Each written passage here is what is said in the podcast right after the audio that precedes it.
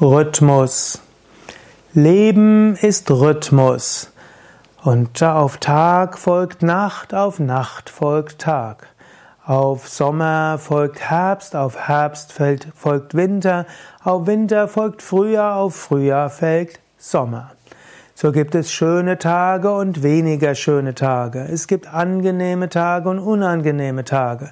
Tage, wo du dich beeilen und sputen musst, und es gibt Tage, wo du viel warten musst und langsam sein musst.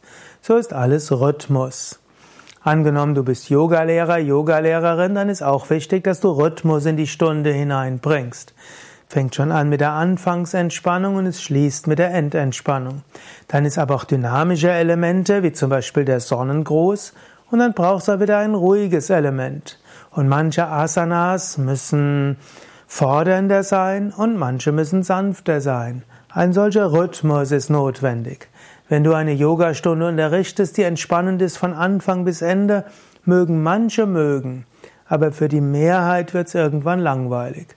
Und wenn zum Beispiel ein Konzert von Anfang bis Ende nur voll powert, das können Menschen lange nur durchhalten, wenn sie irgendwie Alkohol oder Drogen zu sich nehmen.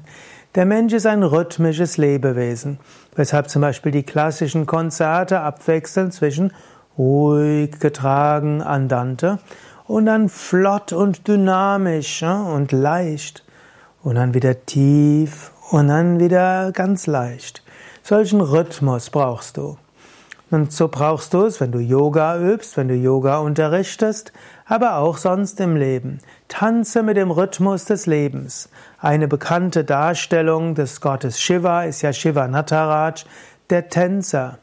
Und er hebt mal ein Bein hoch, das ist symbolisiert, die Welt wird geschaffen, er senkt sein Bein, die Welt wird, löst sich auf. Er tanzt mal schneller und er tanzt mal langsamer. Und diesen Rhythmus des Lebens, den gilt es zu finden und in diesem Rhythmus zu tanzen. Und manchmal wird unter Shiva Nataraj so ein Dämon dargestellt, auf dem Shiva tanzt. Wenn du nicht bereit bist, mit dem Rhythmus des Lebens mitzugehen, zu tanzen, dann tanzt das Schicksal auf dir und du bist ihm ausgeliefert.